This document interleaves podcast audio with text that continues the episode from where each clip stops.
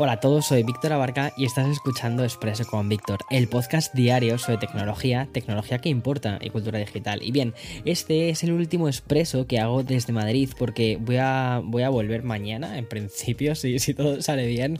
Y bueno, quiero además hablarte de todo lo que está sucediendo con el evento, con el gran evento de tecnología eh, que se celebra todos los años, que es el CES y que en principio se iba a celebrar a principios de enero, porque hay una nueva cancelación y también hay productos que, aunque vayan a ser exhibidos durante estos días en Las Vegas, se van a hacer fuera del marco del, CES. También voy a hablarte de Spider-Man y también de uno de los últimos NFTs que nos ha llamado muchísimo la atención, sobre todo porque tiene una combinación de nostalgia, de cultura digital, bueno, cultura millennial 100%. Así que Espero que tengas tu café preparado porque allá vamos.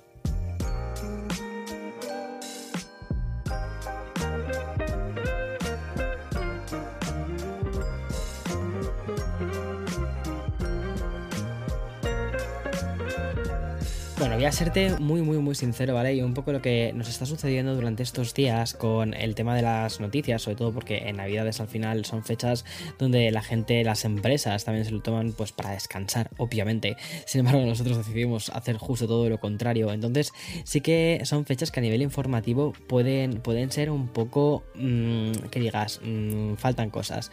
Sin embargo, quien se está llevando todo el protagonismo estos días está siendo el CES, porque iba a ser, digamos, el primer gran evento evento con el que íbamos a volver a, a 2022, que esperábamos que fuese como una especie de comeback, ¿no? De, bueno, hemos dejado el 2019 ahí dándole al pause, pues volvemos al 2022 directamente, ¿no? Es como que nos saltamos unos cuantos años, pero parece ser que, que no va a ser así, ¿vale? Porque parece ser que hay varias cancelaciones, sobre todo por culpa del, del COVID, y um, sí que al menos va a haber unas cuantas presentaciones que estarán englobadas dentro del marco del CES, aunque no se hagan en el, lugar. Mira, eh, voy a empezar por la parte, por la vertiente más positiva de este CES 2022, que es el de las exhibiciones, y es que LG Display, LG, ¿vale? Que es una especie de vertiente independiente de LG Electronics. Esto cuando te lo cuentan un poco, o sea, yo al final como, como usuario, ¿no? Ves LG, pero realmente son como dos empresas, está LG Electronics, LG Display. Bueno, pues esta nos va a presentar durante el evento que se va a celebrar en Las Vegas dos pantallas OLED y van a ser transparentes y tienen 55 pulgadas cada una. La disposición de estas pantallas es de una montada encima de la otra, dejando una especie de estante en la parte superior. Y te preguntarás, ¿para qué querríamos dos pantallas transparentes colocadas de este, este modo? Pues bien, según la compañía ha llamado a esto OLED Shelf y es un dispositivo perfecto sobre todo para, eh, sobre todo para la sala de estar, ya que podríamos mostrar arte en una pantalla y una película en la otra bastante curioso, ¿no? Así como muy rollo. A ver, yo lo veo como muy conceptual.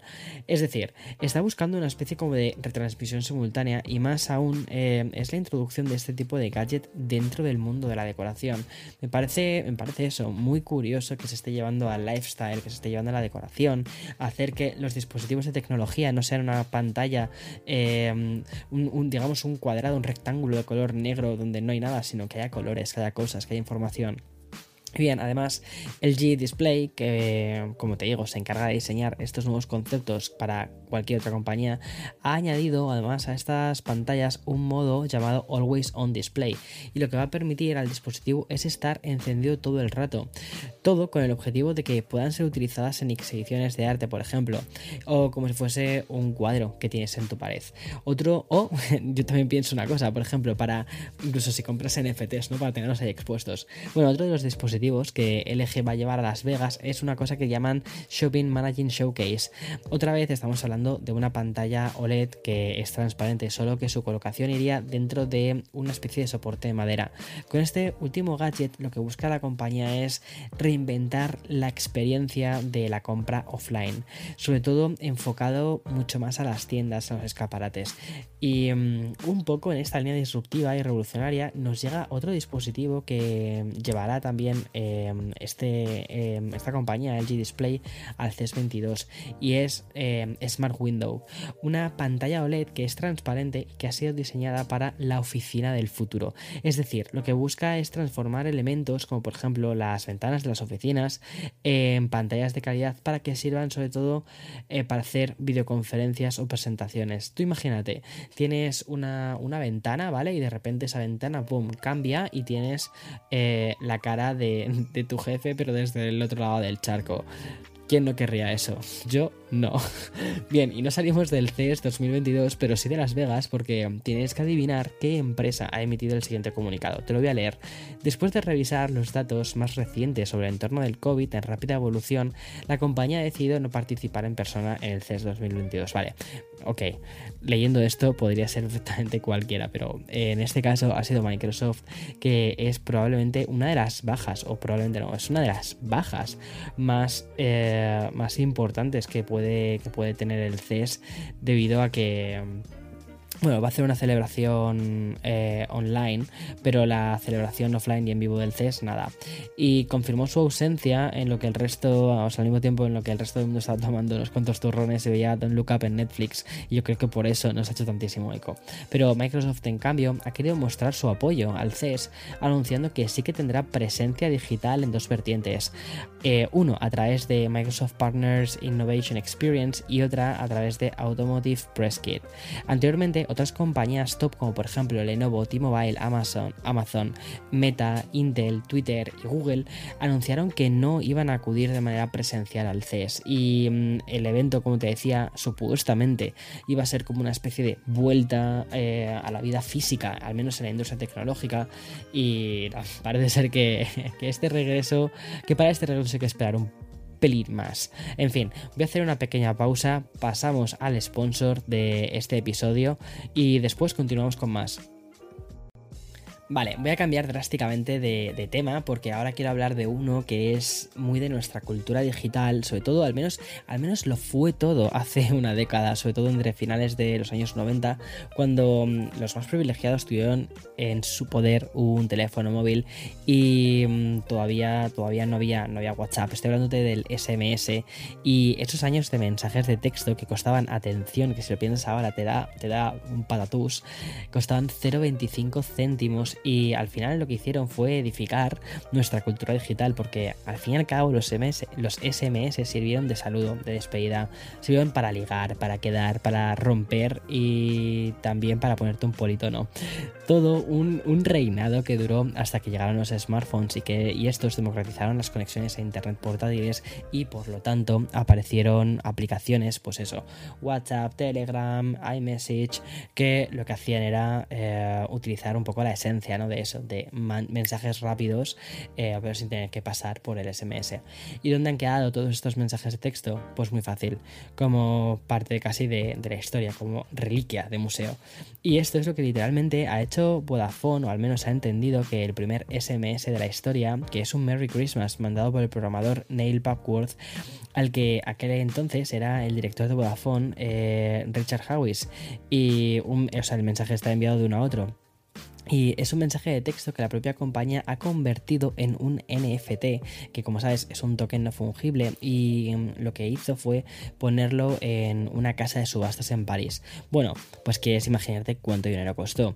Pues a través de Ether, Vodafone ha vendido este NFT tan simbólico por 150 mil dólares, que es una suma que va a ser donada por la empresa de telecomunicaciones a la Agencia de Naciones Unidas para apoyar a los refugiados y a las personas desplazadas a la fuerza. Según informan desde CNN, la persona que adquirió este NFT ha recibido una copia del protocolo de comunicación del SMS, así como un certificado de autenticidad y un marco digital que muestra una animación del teléfono recibiendo un mensaje de texto. El, primero, vamos, de la historia. La verdad es que es, es, es muy curioso.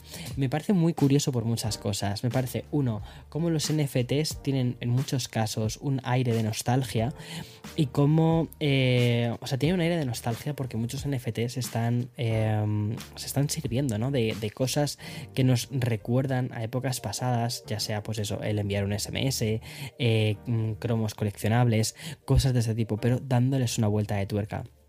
Pero bueno, como si esto fuese una especie de repaso por distintos titulares y al más puro estilo informativo de un Saturday Night Live, te voy a contar un poco lo que ha pasado estos días de reuniones, reencuentros familiares y todas estas movidas. Por ejemplo, ya te voy a confirmar lo que creo que estábamos esperando y es que Spider-Man No Way Home ya es la película más taquillera del 2021 y bueno, tuvo un estreno que fue brutal y que la situó como el tercer mejor estreno de la historia. Bueno, pues este, el fin de semana de, de Navidad ha supuesto que este nuevo blockbuster de Marvel y Sony Pictures, que esto es muy importante, supere los mil millones de dólares de recaudación y todo esto con el telón de fondo de la variante Omicron que ha afectado mucho a las salas de cine y sin que haya sido estrenada aún en China. O sea, cuando esto suceda, espérate porque creo que vamos a flipar. Vale, ¿y quién puede estar subiéndose por las paredes? Pues ya te lo digo, Zuckerberg. Porque según informan desde Bloomberg, Apple ha contratado al líder de comunicaciones y relaciones públicas de Meta para sus productos de realidad aumentada. Esto tendría bastante sentido porque, según eh, comentan en The Verge y a raíz de la información de Bloomberg, tanto en el Black Friday como en el Cyber Monday este año, las Oculus Quest 2 de Meta fueron uno de los productos más vendidos. Además que Oculus de Meta encabezó la App Store en los Estados Unidos durante el día de Navidad, convirtiéndose hoy en la aplicación gratuita número uno también en la Google Play Store. O sea, me parece una pasada. Creo que eso nos está dando una pista de cuántas eh, gafas están colocando en el mercado. No sé, me parece una pista bastante buena.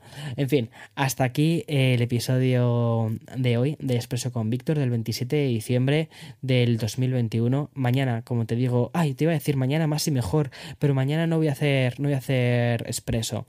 Pero bueno, el miércoles sí que hago. Chao, chao.